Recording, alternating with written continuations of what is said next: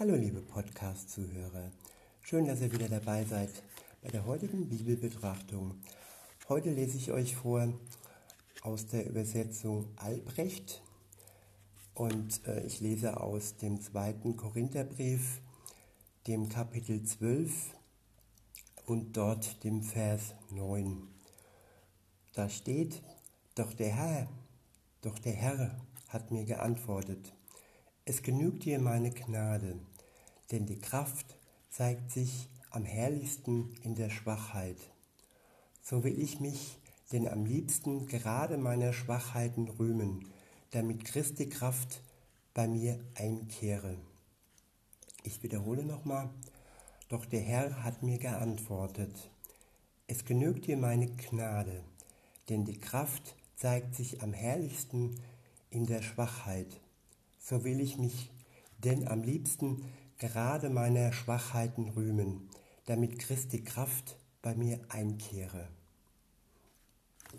Was sagt mir dieser Vers?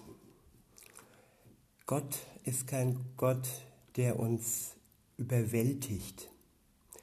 Gott hätte die Kraft und die Macht und ja, bei uns ist es oftmals so, dass wir Muskeln spielen lassen vor ein paar Jahrzehnten oder Jahren noch war das hauptsächlich äh, eine Charaktereigenschaft von Männern gewesen, dass sie Stärke und Kraft äh, gezeigt haben und damit äh, hauptsächlich dem weiblichen Geschlecht irgendwo imponiert haben.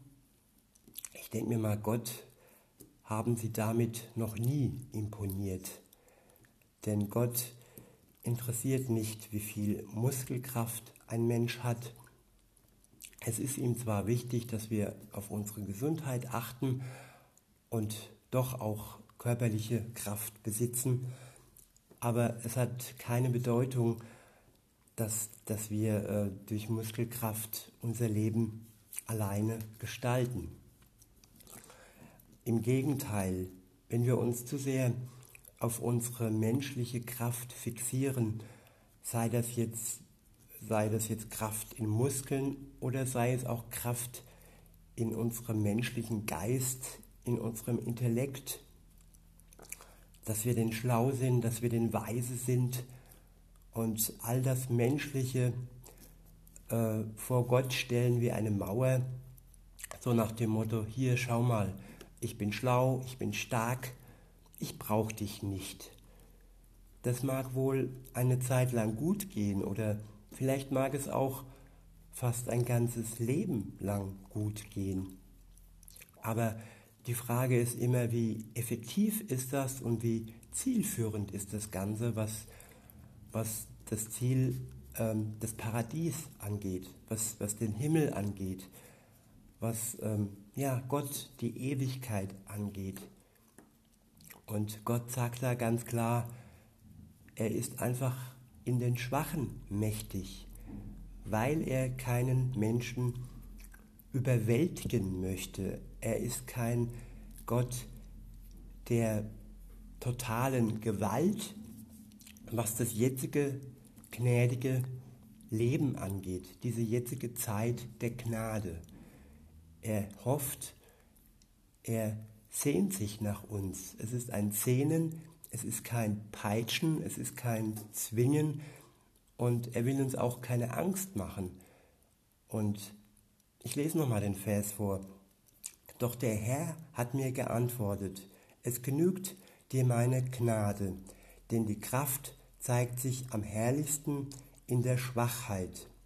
So will ich mich denn am liebsten gerade meiner Schwachheiten rühmen, damit Christi Kraft bei mir einkehre.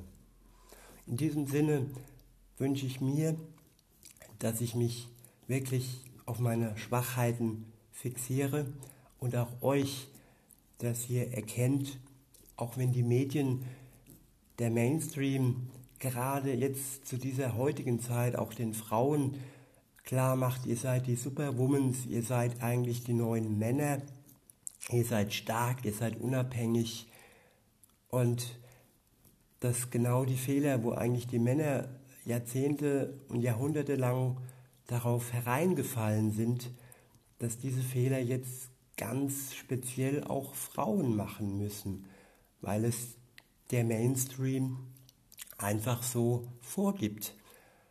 Und ähm, ich sage euch Frauen, dass ihr einfach Frau sein dürft, nicht unterjocht, weder von Männern noch von Gott, sondern genauso wie auch jeder Mann dürft ihr euch eurer Schwachheit rühmen und dürft glücklich sein, dass Gott in eurer Schwachheit stark wird und ihr dadurch eigentlich wirklich die stärkste Frau der Welt seid, weil die Kraft Gottes ist eigentlich das mächtigste und stärkste, was man sich vorstellen kann.